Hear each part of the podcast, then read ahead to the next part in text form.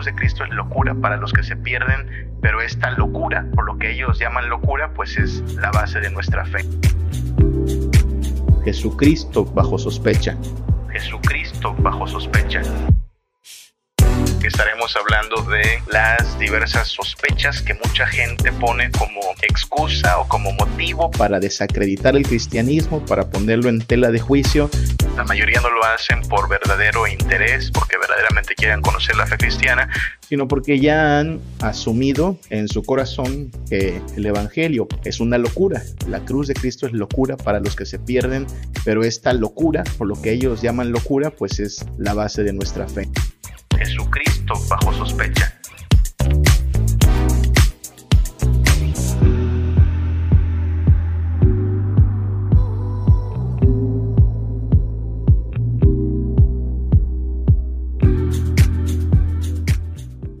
Esta temporada de la Sinagoga Web se trata acerca de pues cómo Cristo nuestro Señor es dejado pues por muchos como alguien sospechoso, ¿no? Alguien a quien muchos eh, consideran pues como un ser mitológico, que se le han inventado algunas cosas que bueno, a lo mejor sí era un gran maestro, pero no es un Jesús que debamos ver como especial por encima de otros seres humanos, ¿no? Ahí es donde muchos se quedan con Jesucristo. Lo ven como alguien pues, apreciable, honorable incluso, pero no lo ven como alguien que deba ser visto como el único camino al Padre, como el único que nos puede salvar. De hecho, la religión cristiana, si se dan cuenta, es la única religión que se muestra así tan exclusiva. En el, cristianismo es o Cristo o nada, ¿no? Por eso las demás religiones nos miran así como con sospecha, como que estos, como que estos cristianos no son muy tolerantes, que digamos, como que no, no dejan tantito espacio. Cualquier otra religión pues acepta que haya eh, un poquito de aquí, un poquito de allá. La idea de que nadie tiene una verdad absoluta es muy fácil de encontrar en cualquier otra religión, pero en la religión cristiana encontramos que o estás con Cristo, que es el camino, o estás perdido, o estás con Cristo, que es la verdad, o vives una mentira, o estás en Cristo, que es la vida, o estás muerto, ¿no? Como que no hay puntos medios. Y es por eso que el cristianismo es el gran enemigo de muchas ideologías y de muchas religiones, porque aquí no hay, no hay, no hay tintas medias, ¿no? No hay medias tintas, no hay, no hay tibieza, tiene que haber definición. Y, de ahí que es normal que vengan todas estas, pues como hoy le llamamos también en las, en las, en las redes sociales, ¿no? Las fake news, ¿no? Las noticias falsas, rumores que mucha gente dispersa, siembra, comparte. A veces solo nos lo han contado, se lo han contado, pero es fácil para la gente andar eh, publicando y compartiendo y, diseminando estas mentiras. Mentiras que no son de ahora, ¿ok? Si usted lee el Evangelio, si usted lee los Evangelios de, de Jesucristo allá en la Biblia, va a notar que tan pronto como ocurrió la crucifixión y la resurrección, la gente, los fariseos en este caso, difundieron el mensaje de que Jesús no había resucitado. Eso dice la Biblia. La gente eh, difundió la mentira de que Jesús no había resucitado y que sus discípulos habían robado eh, su cuerpo para decir que fue eh, pues, pues una resurrección, pero en realidad solo se robaron el cuerpo. Y dicen los evangelios, y este dicho se ha ido repitiendo hasta nuestra época, ¿no? Entonces, siempre ha habido enemigos del relato de las escrituras y por eso no es de sorprendernos que eventualmente reviven y reviven estas situaciones, estas ideas. Ahora, estamos preguntándonos si Jesús era divino de verdad. Esa va a ser la cuestión que vamos hoy a abordar. ¿Qué tan divino era Jesús? Porque estamos ante un personaje bastante eh, eh, polémico e incluso misterioso, ¿no? ¿Qué tan humano, qué tan divino es? Bueno, si usted conoce lo que dice el credo niceno, que es un credo cristiano, sabemos que dice que es Dios verdadero de Dios verdadero, pero que al mismo tiempo se encarnó Sí, esa palabra es importante. Se encarnó de María la Virgen y se hizo hombre. No estamos hablando de alguien mitad Dios y mitad hombre, porque eso eran pues algo así como los dioses griegos, ¿no? Hércules, Hércules es alguien mitad Dios, mitad hombre, ¿no?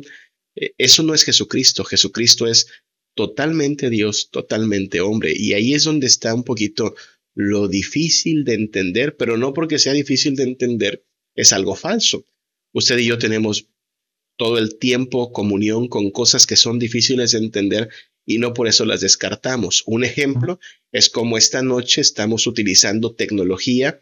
Estoy seguro que nadie, que pocos aquí entienden, a menos que sea un ingeniero en, telecomunicaciones, pero muy poca gente entiende cómo funciona la, tecnología esta con la que nos conectamos y la camarita y el micrófono. Yo no lo entiendo, la verdad.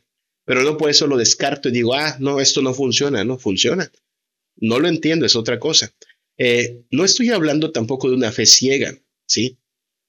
Estoy hablando de que algo, aunque ya nos lo explicaron, porque nos lo han explicado, la palabra de Dios nos lo explica, es tan majestuoso, es tan especial, es tan profundo, que no lo entendemos así como así, ¿ok? Estamos diciendo que Dios, solo piense eso, el autor de la creación, el que puso cada estrella en el firmamento, el que sostiene la Tierra en su órbita, el que nos trajo a usted y a mí a la existencia, un día, de pronto, el Hijo de este Dios Todopoderoso se encarnó, se hizo un embrión y creció como cualquier humano durante nueve meses en el vientre de María. Y fue creciendo, imagínese, tal como, no sé si usted como papá o mamá tuvo el privilegio de ver a su hijo en su vientre, si vio este ultrasonido que muchos luego andamos presumiendo, ¿no? Y se ve apenas un frijolito allí en el ultrasonido. A eso se redujo el Hijo de Dios una ocasión. Un frijolito ahí. Y de pronto lo que va se ve es la cabeza. Por alguna razón todos los bebés son como cabezones, ¿no? La cabeza está más, más grande siempre y el cuerpecito porque apenas va ahí creciendo, ¿no?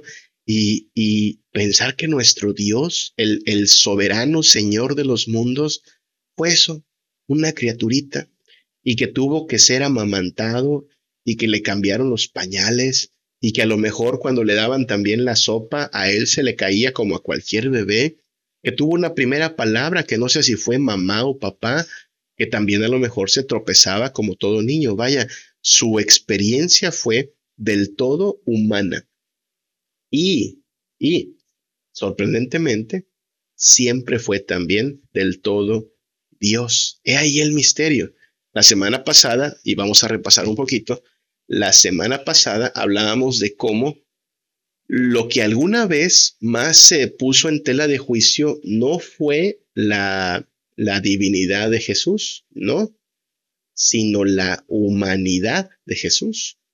Lo que eh, en algún tiempo más dejó a la gente dudando, sospechando, no fue el hecho de que el Salvador sea divino, eso, eso hasta se daba por sentado. Lo que dejaba así, eh, pues un tanto dudosos a las personas era, ¿realmente habrá sido humano? Y llegaron a pensar lo que ya dijimos el miércoles pasado, que, eh, bueno, era solo una especie como de cascarón humano, pero, pero por dentro totalmente divino.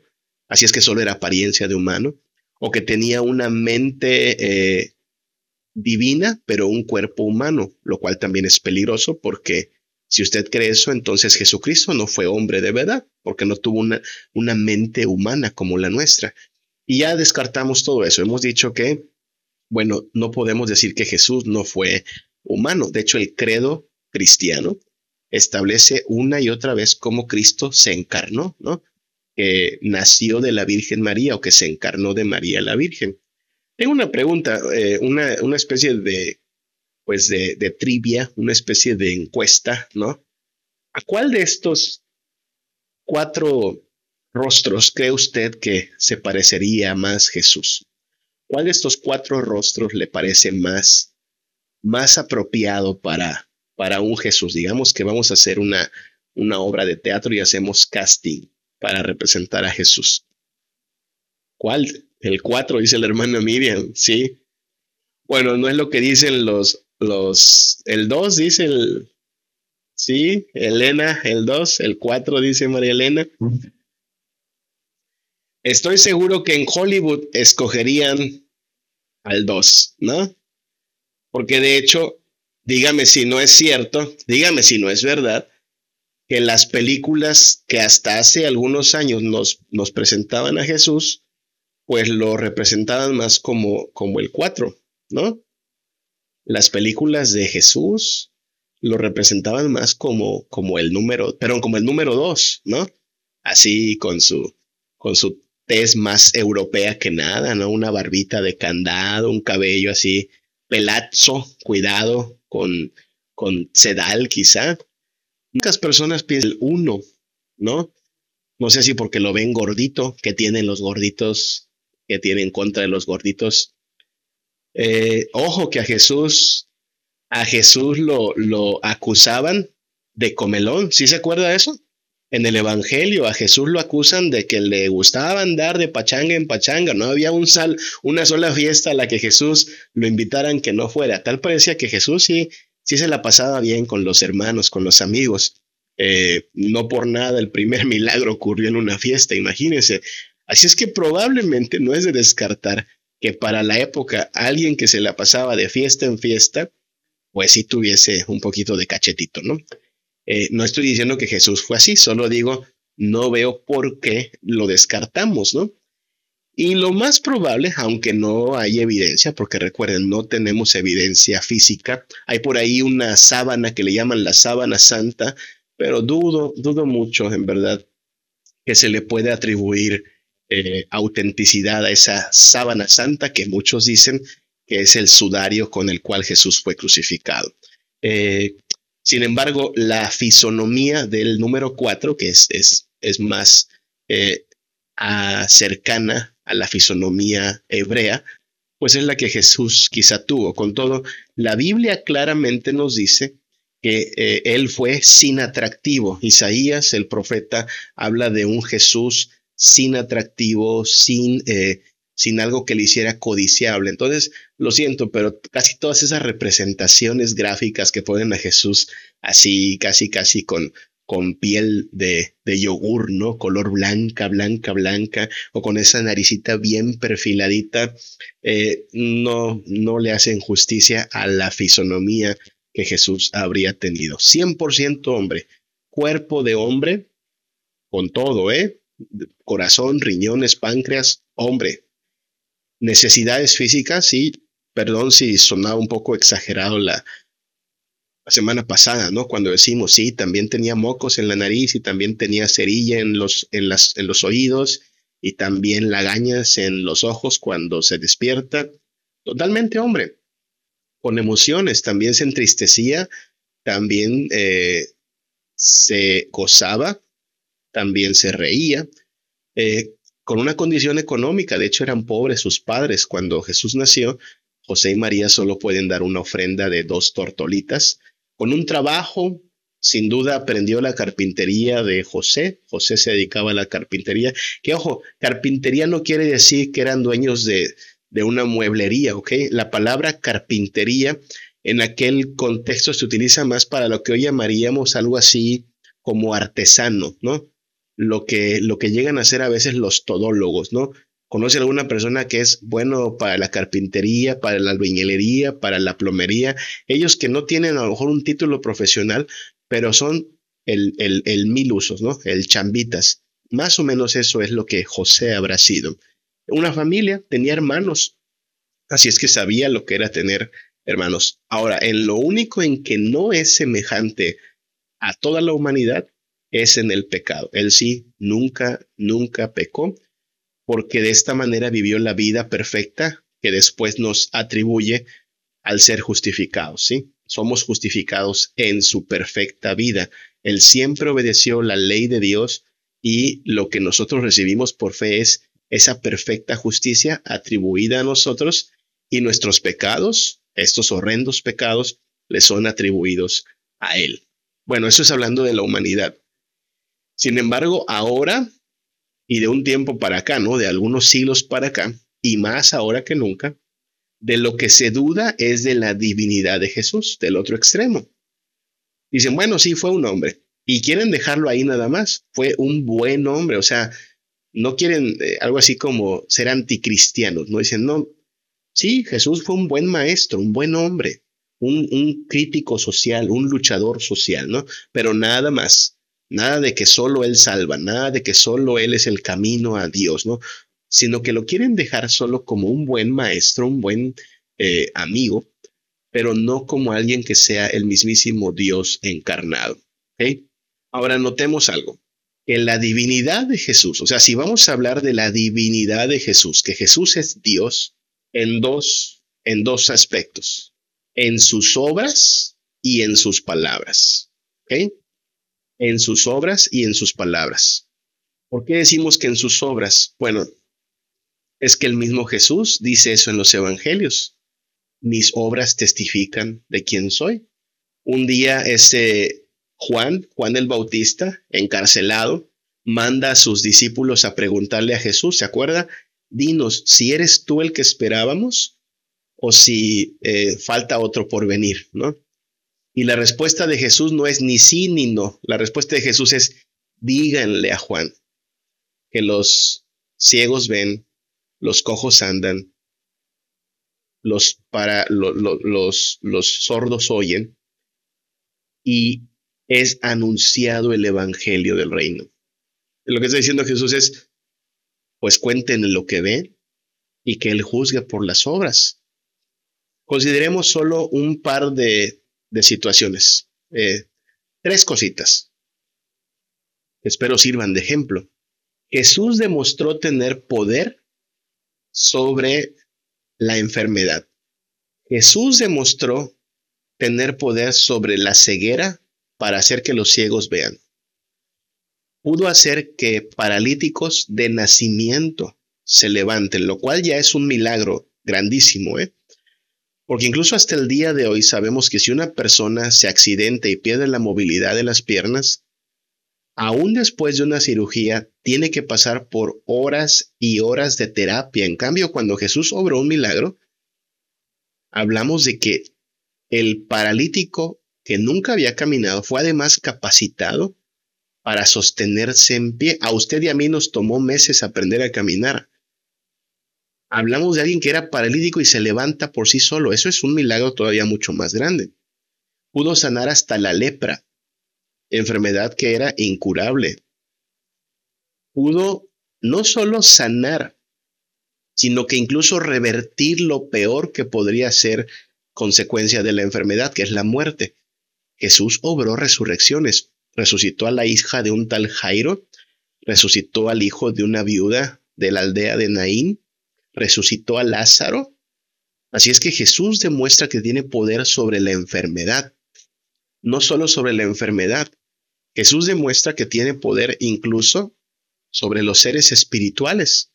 Lo vemos una y otra vez echando fuera demonios que eh, pues aquejaban a las personas, oprimían a las personas. Jesús les los echa fuera y la Biblia nos dice que los demonios eh, se les sometían, le tenían temor. ¿Se puede imaginar eso? Demonios que se estremecen solo decir, hey, ya sabemos quién eres, ¿no? Y, y Jesús diciéndole, largo de aquí, y ellos obedeciendo.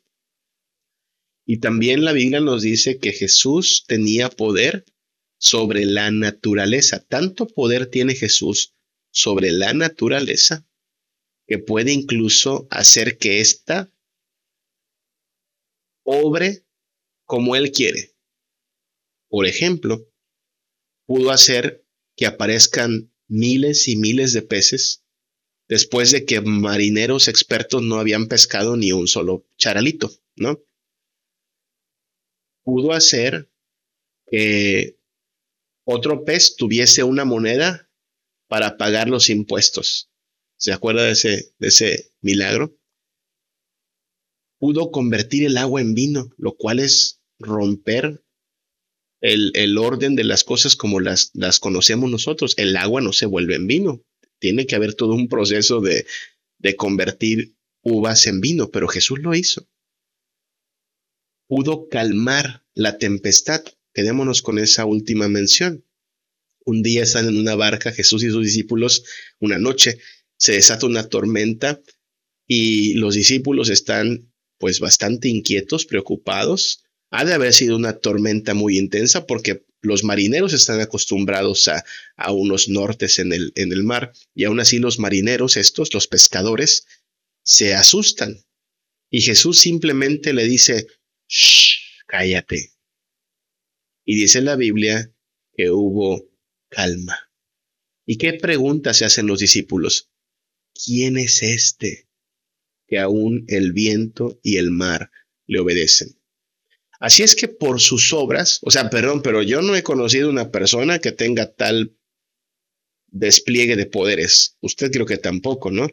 Que pueda domar a los demonios, que pueda revertir la enfermedad en sanidad, incluso la muerte en vida, y que eh, tenga autoridad sobre las, las olas y los mares para así calmaditos. Yo no conozco a alguien. El día que me encuentre alguien así, mi conclusión será, pues este es un Dios, porque solo Dios tiene tal clase de poder. En un humano no habita esa clase de poder, esas capacidades. Ahora, ¿qué tenemos? Esto es, esto es lo que quiero plantearle. Estas obras están redactadas, están escritas en la Biblia. Y es de lo que ya de entrada muchos dudan, ¿se da cuenta? O sea, cuando nos preguntan, ¿qué evidencia tienes de la divinidad de Jesús? Nuestra respuesta muchas veces es, pues lo que dicen los evangelios, sus milagros, su poder sobre los demonios, sobre la muerte, sobre la enfermedad, sobre la naturaleza.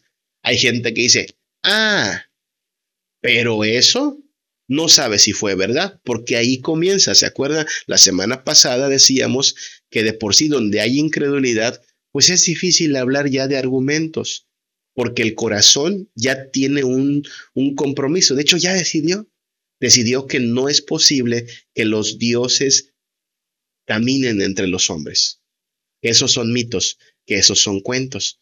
Y, y en, en una mente así, en un corazón así, el problema ya no es de evidencia, ¿sabe?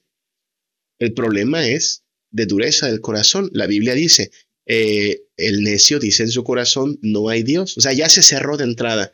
No está abierto a la argumentación, no está abierto a la posibilidad, sino que ya.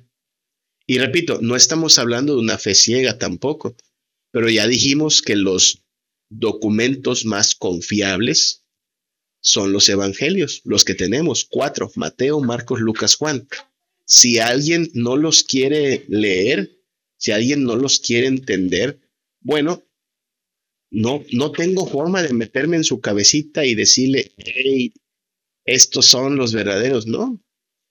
Al final de cuentas es el Espíritu Santo el que convence de que estas escrituras, las sagradas escrituras, son verdad, ¿no? Y por eso es difícil convencer a alguien desde esta argumentación, porque nuestra argumentación se basa pues en la Biblia. Y de ahí mucho, pero entonces tú crees lo que dice la Biblia? Sí, pero dice cosas que son difíciles de creer. Mm. Posiblemente, pero no sea difícil de creer, no lo vas a creer, ¿no? Más cuando no se ha encontrado evidencia documental que nos muestre que están mintiendo los evangelios. No nos han mostrado eso que nos muestren cómo se confabularon ahí Pedro y Pablo para inventar un mito, que nos digan cómo hubo eh, eh, manuscritos previos que no incluyen los, los milagros. No existe eso, ¿eh? No existe un documento que diga, miren, encontré un documento que tiene solo el sermón del monte, sin los milagros, sin las resurrecciones, solo los dichos de Jesús. No existe eso. Lo que ha existido siempre es la documentación del Evangelio, donde están las obras junto con las palabras de Jesús. Así es que va a ser complicado, ¿no? Porque nuestro fundamento para hablar de que Jesús es Dios está en sus hechos y sus hechos están atestiguados en los evangelios. Evangelios que los cristianos aceptamos como veraces, inspirados por Dios. Ahora, alguien dirá, no, pero es que eso es un mito, le añadieron. Yo me quedo, ahí va, yo me quedo con las palabras de Jesús, yo me quedo con su mensaje de amor, su mensaje de amor al prójimo, sus, sus palabras así tan bonitas de perdón y cosas como esas. Ok, ok.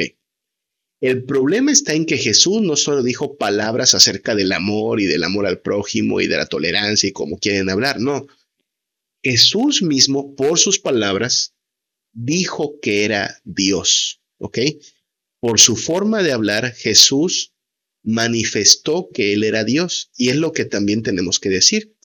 De manera tal que a cualquiera que empiece con que no, que hay un Jesús mitológico que hacía milagros y eh, ustedes los cristianos han sido engañados porque el verdadero Jesús es el hombre nada más que decía palabras bonitas. Perdón, pero un hombre que dice palabras bonitas pero que engaña no es posible que sea llamado un buen hombre. Como decía es Luis, ¿no? O es un loco de remate, entonces necesita pues un manicomio, o es un mentiroso charlatán, entonces nadie le haga caso, o es alguien que está diciendo la verdad y entonces tomémoslo en serio. Pero no es solo un buen maestro. No, no, no. O es el Hijo de Dios encarnado para nuestra salvación, o es lo otro, lo otro que hemos dicho, un charlatán o un locuaz. Cualquiera de las dos cosas, pues ya echó por tierra eh, al, al Evangelio y a la fe cristiana. Vamos a ver algunas declaraciones de Jesús, ¿ok? Vamos a hablar de eh, las palabras de Jesús. ¿Qué dijo Jesús al respecto? ¿Sí? Número uno, notemos que Jesús mismo dijo, y eso está también en la Biblia, Jesús dijo que venía del cielo. ¿Sí? Juan capítulo 10, versículo 38 dice, porque he descendido del cielo no para hacer mi voluntad, sino la voluntad del que me envió. Y solo estoy poniendo un botón de muestra. Usted puede buscar otras citas bíblicas donde Jesús está diciendo, yo vengo de arriba. Mi reino no es de este mundo, ¿no? Yo he descendido del cielo. Fíjense que a mí me resulta bien interesante que mucha de la misma gente que no quiere creer que Jesús es el Hijo de Dios, que descendió del cielo encarnándose en María, esa gente sí cree en los ovnis. Esa gente sí cree que los mayas tuvieron contactos alienígenas y cuando tú le pides, pero, pero a ver, dame evidencias. No, no, pues, pues ahí están los videos. ¿Qué videos? No hay ningún video, hermanos. Todos los videos son bien borrosos o hay unos globos y, cosas que a veces pasan en el cielo, pero es gente que es bien crédula cuando se trata de otras cosas, pero cuando se trata de algo documentado como Jesús en los evangelios, no, no, no, eso es mito, eso es cuento. Esta misma gente que a veces niega que, Jesús sea el Hijo de Dios, es la misma gente que cree que la llorona, que los aluches, que las psicofonías, que, que hay espectros, entonces dices, pues como que no es un problema de que dudes de que hay eh, realidades que trascienden lo visible. Su problema es que ya de plano no quieren creer que hay un Dios que se ha manifestado en carne y que nos da la única alternativa para salvarnos. Le digo, estas personas creen, creen muchas otras cosas. Y la pregunta sería, ¿por qué? Le tengo, le tengo cuestión. Ahí le va. No me acuerdo exactamente cómo está el chisme, pero ya ve que la, la señora Shakira se agarró de pleito con el marido, ¿no? Ese fue un escándalo a nivel mundial, ¿no? Shakira se agarró de pleito, le escribió una canción y dijo algo así como que las personas que no se apoyan, algo así. O sea, la frase interesante fue, esa persona debería irse al infierno. Esa es la frase puntual. El que piensa así debería irse al infierno, la señora Shakira. Ahora la pregunta es, hmm, qué interesante. Entonces, ¿crees que hay un infierno? Entonces, ¿crees que hay un infierno? Pregunta, ¿quién se va ahí? Porque estas son las cositas en las cuales la gente como que, como que cae en inconsistencias, ¿se da cuenta? Mucha gente no quiere creer en Jesús, que hay un Dios, pero le aseguro que esas personas, cuando oyen hablar de gente que no les cae bien, que no les gusta, gente injusta o crímenes de los que conocemos, ¿no? Gente malosa, sí dicen, ah, pero, pero hay un Dios. Ah, entonces si hay un Dios, ¿ves? Ah, pero habrá un castigo. Ah, entonces crees en un castigo. O como Shakira, ¿no? Pero hay un infierno, ¿eh? Ah, mira. Qué interesante que creas que hay un infierno. O sea, no quieres creer todo el paquete, pero sí quieres creer lo que te conviene. Y eso es lo que muchos hacen con la fe, ¿sabe? Se sirven lo que les gusta. Es, esto sí me gusta, o sea, sí me gusta un Dios de amor, no me gusta un Dios de santidad. Sí me gusta un Jesús milagrero, pero no me gusta un Jesús que es rey. Sí me gusta un Jesús amigo, pero no me gusta un Jesús que me demanda arrepentimiento. Y, y pues así no se puede. No se puede porque esto no es un buffet donde uno escoja lo que quiere y deja lo que no le gusta. No, no, no. Jesús demanda que le recibamos como rey y entonces como salvador. No nada más como salvador, no nada más como ayudador, como rey y como salvador. Y él ya declaró, él dijo, yo vengo del cielo, yo vengo de arriba. Eso ya es mucho decir. Algo más, en Juan 6:41, Juan 6:41 al 42, murmuraban entonces de él los judíos, porque había dicho, yo soy el pan que descendió del cielo. Sabemos eso, lo dice la Biblia, ¿no? Y decían, ¿no es este Jesús el hijo de José cuyo padre y madre nosotros conocemos? ¿Cómo pues dice este, del cielo he descendido? La forma en que están hablando ellos es, con ironía, está diciendo, a ver, ¿cómo que del cielo, por favor? Si conocemos a su papá, conocemos a su mamá, es el hijo del carpintero, ¿no? Que no nos salga con que descendió del cielo. Así es que la gente sí entendía lo que Jesús estaba diciendo, pero no lo creían. Porque también, siendo sinceros, es algo difícil de creer. ¿eh? Hermanos, si, si yo les digo a ustedes esta noche, hermanos, yo, Samuel Hernández, vine de Plutón, ¿sí? Y les traigo la religión plutoniana, ¿no? Pero así, este, este señor ya de veras este, lo perdimos, ¿no? O sea, usted no me creería fácilmente, usted necesitaría que yo le dé evidencia, pues para de, perdido convencerse de que no está chiflado ese señor, ¿no? Entonces es difícil también, partamos del hecho de que sí es difícil que alguien de pronto se te aparezca y te diga, yo bajé del cielo y te digas, ah, sí, órale, te creo, no.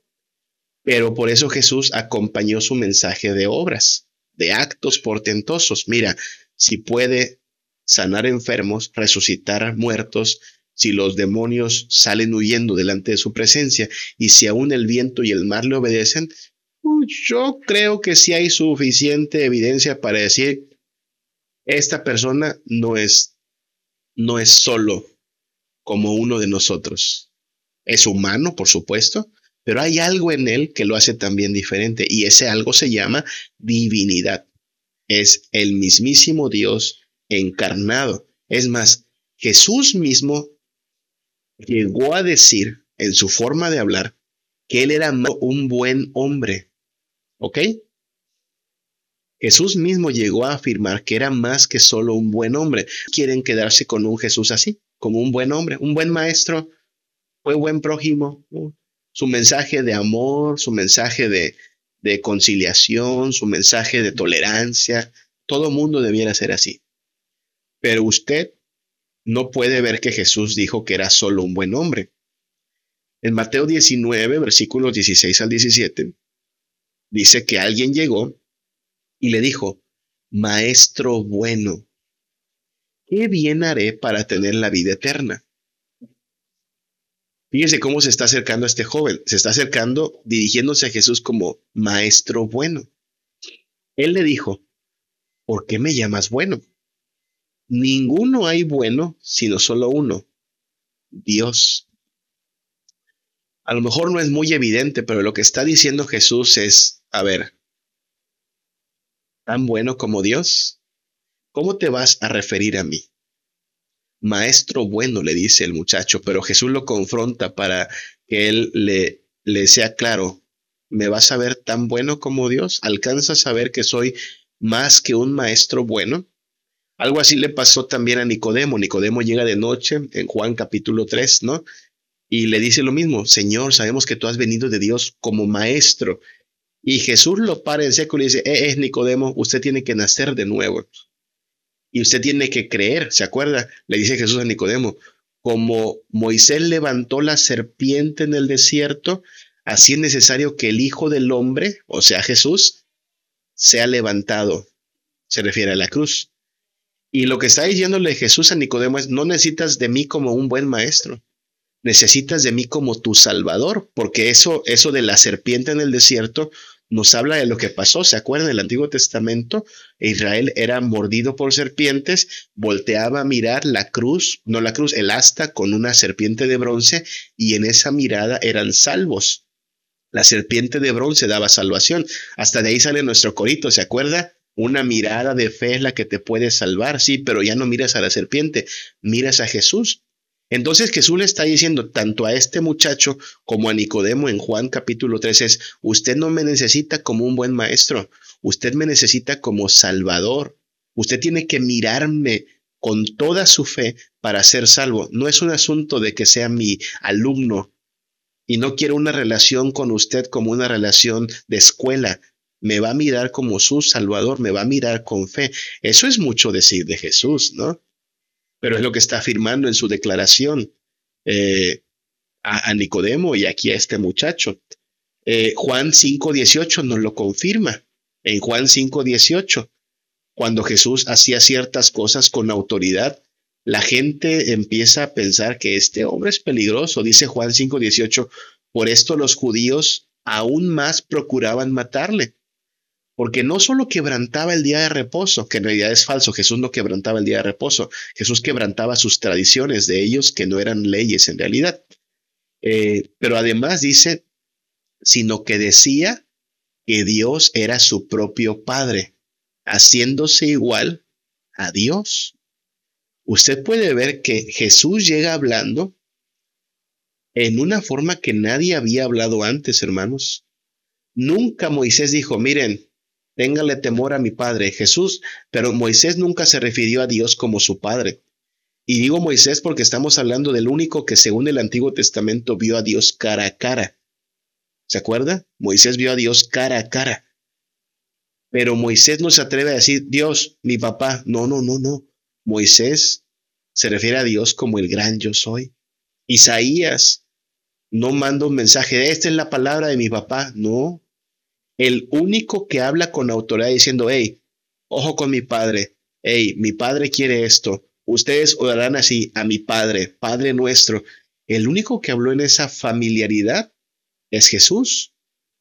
Y los judíos entendieron, este cuate está haciéndose igual a Dios cuando dice que Dios es su Padre, pues ¿quién se cree el Hijo de Dios? Pues sí, pues porque eso era el Hijo de Dios, ¿no? Por eso habla con esa familiaridad. Así es que no es solo un buen hombre, es el mismísimo Hijo de Dios. Hay algo interesante también en el Evangelio. Usted puede ver que en el Evangelio Jesús se llama a sí mismo con el término del hombre. ¿Ok? El Hijo del Hombre. Una y otra vez va a ver que es esa fraseología, ¿no? El Hijo del Hombre vino a buscar y a salvar lo que se había perdido. El Hijo del Hombre no vino para ser servido, sino para servir. Se refería mucho a él como el Hijo del Hombre. Es importante entender que esta frase, Hijo de Hombre, viene del libro de Daniel, ¿ok? En Daniel capítulo 7, versículos del 13 en adelante, bueno, todo Daniel 7, pero especialmente del 13 en adelante, se nos muestra que eh, Daniel tiene una visión, dice el versículo 13, miraba yo en la visión de la noche y he aquí con las nubes del cielo venía uno como hijo de hombre, ahí está el término, hijo de hombre, que vino hasta el anciano de días y le hicieron acercarse delante de él y le fue dado dominio, gloria y reino para que todos los pueblos, naciones y lenguas les sirvieran. Noten qué términos habla Daniel. Hay aquí una persona identificada como el anciano de días. Nosotros creemos que es Dios el Padre, el anciano de días. Y le es dado, ojo, dominio, gloria y reino, para que todos los pueblos, naciones y lenguas le sirvieran. Su dominio es dominio eterno que nunca pasará y su reino uno que nunca será destruido. La imagen que Daniel nos deja de la persona que va a tomar este título de hijo del hombre es una imagen pues bastante cargada de gloria, de majestad. En Daniel aparece unas 80 veces, en todo el libro de Daniel aparece unas 80 veces. Y hablamos de que Daniel profetizó esto unos 600 años antes de Cristo. 600 años después llega un judío nazareno, nacido en Belén, en un pesebre, diciendo, eh, aquí está el Hijo del Hombre. Pues sí, es complicado porque Daniel dice que es alguien así con dominio, gloria y reino. Y volteas y ves a alguien, pues que ya le dije que de guapo no tiene nada, porque Isaías nos dice que no era atractivo. Alguien que viene de una familia, pues de lo más humilde. Y dicen, ah, como que está difícil de creer esto, ¿no? O sea, como que es difícil creer que el Hijo del Hombre del cual nos profetizó Daniel sea este Galileo, ¿no? Por eso mucha gente no le creyó. Pero Jesús mismo utilizó el título para él, el Hijo del Hombre. El Hijo del Hombre. Eh, sabemos por lo que los evangelios nos, nos, nos relatan que en verdad todo lo que Jesús hizo nos confirma que Él tiene dominio, gloria y reino. Tiene tanta gloria que Él es la imagen del Dios invisible. Tiene tanta gloria que Juan dice que eh, en Él vimos la gloria de Dios. Tiene tanta gloria que de hecho ante Él se doblará, según eh, Filipenses capítulo 2, toda rodilla y toda lengua confesará que Jesús es el Señor. Pero eso pasa, que en su primera venida vino en modo, llamémosle modo austero, modo siervo, y por eso mucha gente fue decepcionada, no porque no fuera él el, Cristo prometido, sino porque se habían hecho una imagen demasiado eh, hollywoodense, ¿no? Con efectos especiales, con mucho maquillaje. Y así no es el Jesús que vino a salvarnos. El Jesús que vino a salvarnos fue humilde, envuelto en pues sencillez, porque así quiso Dios manifestar su gracia. Jesús hizo milagros, ya lo dijimos. Jesús hizo milagros, ya dijimos cómo él tenía poder sobre la enfermedad, sobre los demonios, sobre la muerte, sobre la naturaleza. Aquí en Marcos 4:41 está lo que les comentaba. Se preguntan aquella noche, ¿quién es este? Imagínense, están primero atemorizados por la tormenta y de pronto este hombre reprende la tormenta y se hace paz, quedaron todavía más atemorizados, ¿no? ¿Quién es este? A lo mejor era hasta menos el temor de ver la tormenta que ver ahora que en un ser humano habite esta clase de poder. Jesús declaró que Él era Dios. Eso está implícito aquí en Juan capítulo 10 del 30 al 30. Yo y el Padre, uno somos. Note esa declaración tan eh, drástica y contundente. Yo y el Padre, uno somos.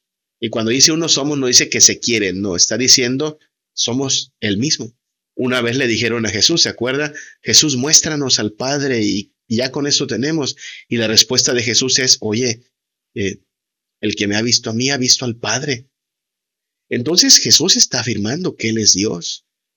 Y los judíos lo entienden, porque en el versículo 31 de Juan 10 dice que entonces los discípulos toman piedras para darle pues muerte y Jesús le respondió, muchas obras os he mostrado de mi Padre. Sigue con la misma idea, ¿ve? ¿Por cuál de ellas me apedráis? Le responden, no es por tu buena obra, sino por tu blasfemia, porque tú, siendo hombre, te haces Dios. Note, ellos entienden lo que está diciendo Jesús. Entienden que Jesús está diciendo que Él es el Hijo de Dios y que Él es Dios, pero les es muy difícil de creer. No, no, no, es increíble. Tú no puedes ser Dios, tú no puedes ser hijo de Dios, tú no puedes ser divino. Blasfemas. De hecho, por eso lo, lo juzgaron, por blasfemo, ¿no? No, no era blasfemo, decía la verdad, solo que la gente, pues no, no pudo creer en parte por su necedad y en parte porque no les había sido dado de Dios, estaban cegados. Jesús declaró que él no tenía pecado. Jesús dijo, no hay pecado en mí. Juan 8, 45 al 46. A mí, porque digo la verdad, no me creéis. ¿Quién de vosotros me redarguye de pecado? Pues si digo la verdad, ¿por qué vosotros no me creéis? Hermanos, esta es una, ¿cómo le digo? Esta es una declaración muy, muy aventurada, ¿sabe? Creo que nadie aquí podría decir, a ver, ¿quién me demuestra que hay un mal en mí? Nadie, hermano, todos tenemos cola que nos pisen, ¿no? Yo no podría, ni porque soy pastor, decir, a ver, hermanos, yo no peco, ¿eh? Que alguien me convenza de que tengo un pecado, a ver, díganme, no, mucha gente que me conoce podría decir, no, yo sí sé de todos sus defectos y sus males como persona, porque nadie puede decir que es sin pecado. Es o muy ingenuo o muy altivo o loco, pero por favor, nadie puede decir eso. Bueno, nadie excepto Jesús. Jesús sí puede decir, a ver, ¿quién me convence de pecado? ¿Quién me puede decir, hey, aquí tengo yo evidencia de que tú has obrado mal en esto? Con Jesús no se podía hacer eso. Nunca dijo una mentira, nunca tuvo un mal pensamiento, nunca hizo algo injusto, nunca. De hecho, los mismos fariseos por eso estaban enojados, ¿se acuerdan? porque buscaban algo de qué acusarle y no hallaban. Lo único que hallaron fue que este hombre decía que es el Hijo de Dios y dijeron, ya está, con eso tenemos, eso es blasfemia.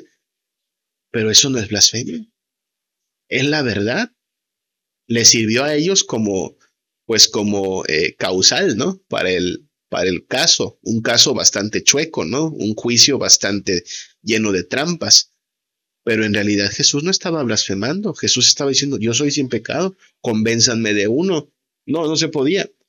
Y perdón, pero cuando usted encuentra una persona así inmaculada, pues estamos hablando de alguien que está por encima de, de la humanidad, ¿no?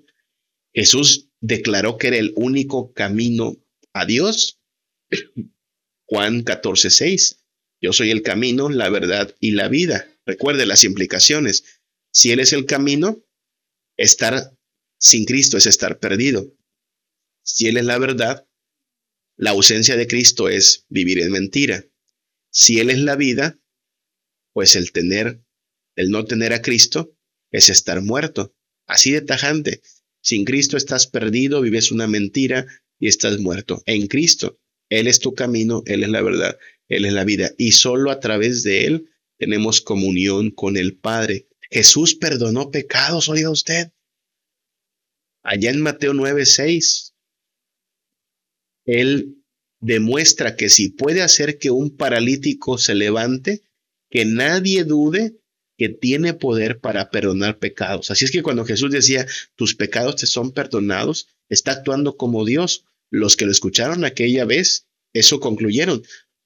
No puede Él perdonar pecados, solo Dios puede. Pues sí, pero como Él es Dios, Él tenía esa autoridad para perdonar pecados. Jesús recibió adoración.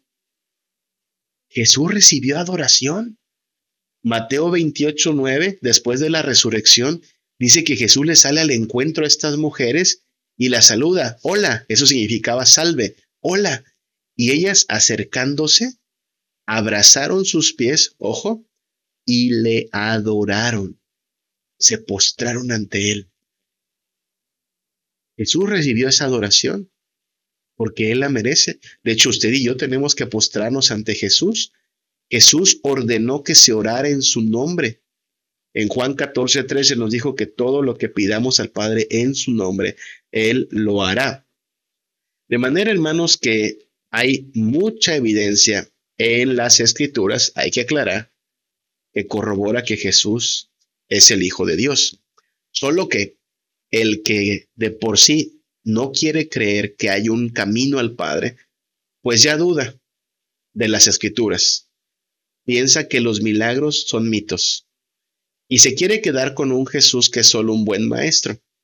Pero lo que les va a incomodar es que este buen maestro, con sus palabras, no solo dijo bonitas enseñanzas, él mismo declaró que tenía autoridad, que era el camino, la verdad y la vida, que era el único en quien podemos tener salvación. Él mismo se habló como hijo de Dios, como hijo del hombre, que es este rey eterno. Así es que no nos queda de otra más que decir, bueno, ahí están las obras, allí están sus dichos. Pero como están en un libro que de entrada el incrédulo quiere descartar como algo inventado, pues nos deja ahora sí que diciendo, pues no te puedo ofrecer nada más. No te puedo ofrecer nada más que la evidencia. Pero no porque tú dudes de esa evidencia, e, esa evidencia pues cae por tierra. Esa evidencia es, es confiable. El próximo miércoles hablaremos un poquito de cómo eh, muchas personas queriendo a veces rechazar la historicidad de Jesús, en realidad se topan con que es imposible rechazar esta historicidad y hablaremos un poquito más de esto, pero ahora nos queda solo minuto y medio y necesitamos cerrar. ¿Ok? Vamos a orar a nuestro Dios, ¿sí?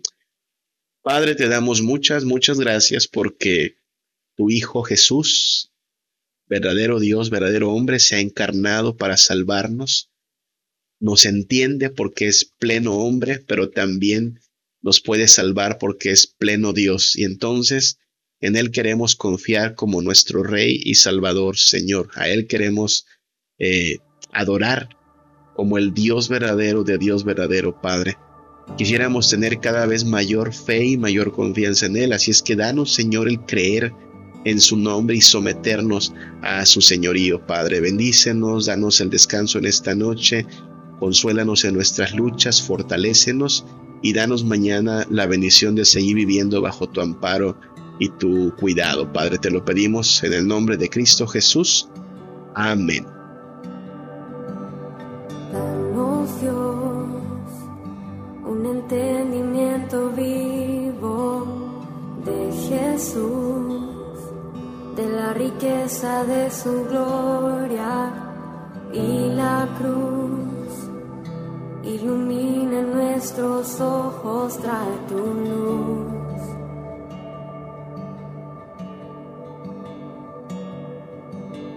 Danos Dios un entendimiento vivo de Jesús, de la riqueza de su gloria y la cruz. Ilumina nuestros ojos, trae tu luz.